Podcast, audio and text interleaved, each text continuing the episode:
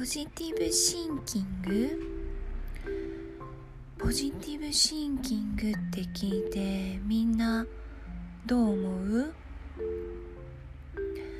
なんかさ世の中自己啓発本とかまあ多くのところでなんだけどものすごくこのポジティブシンキングってやつがさ大安売り大盤振る舞いされててさなんていうのかな。もうすでにさ自分のキャパを超えて頑張ってる人たちにささらに頑張れっていうあの鞭打つ感覚もう私たまらないんだよね。なんだろう。光と闇？うん。なんかよく陰陽とかさそういう風に言ったりもするんだけど必ず片方があったらもう片方もニコイチでセットであるはずなんだよね。なのにさやたらとポジティブシンキングが称賛されててさまるで何？アイドルはトイレに行かないみたいな？もういやいやいやそれ無理でしょ？っていうさ、うん、もうそもそも違うでしょ？っていうところでさ。すんごい片方ばっかりにさ持ってかれててさ。すごいしんどいんだよね。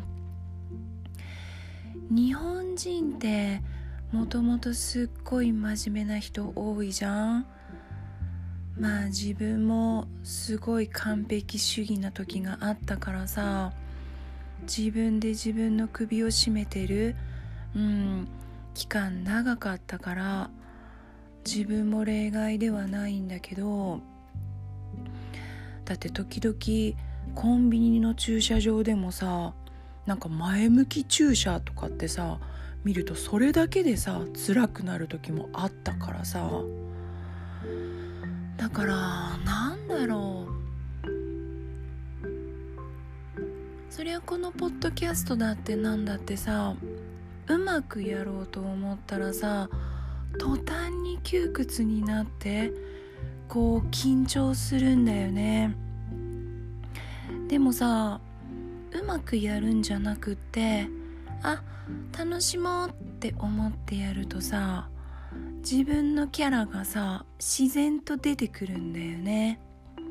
うん。だから光うんポジティブなんか正しくあるべきみたいなそういうものとは反対にあるその陰と陽なら陰光と闇なら闇うん。完璧だったら不真面目さ？うん。今はねそっちにすごい惹かれてるんだよね。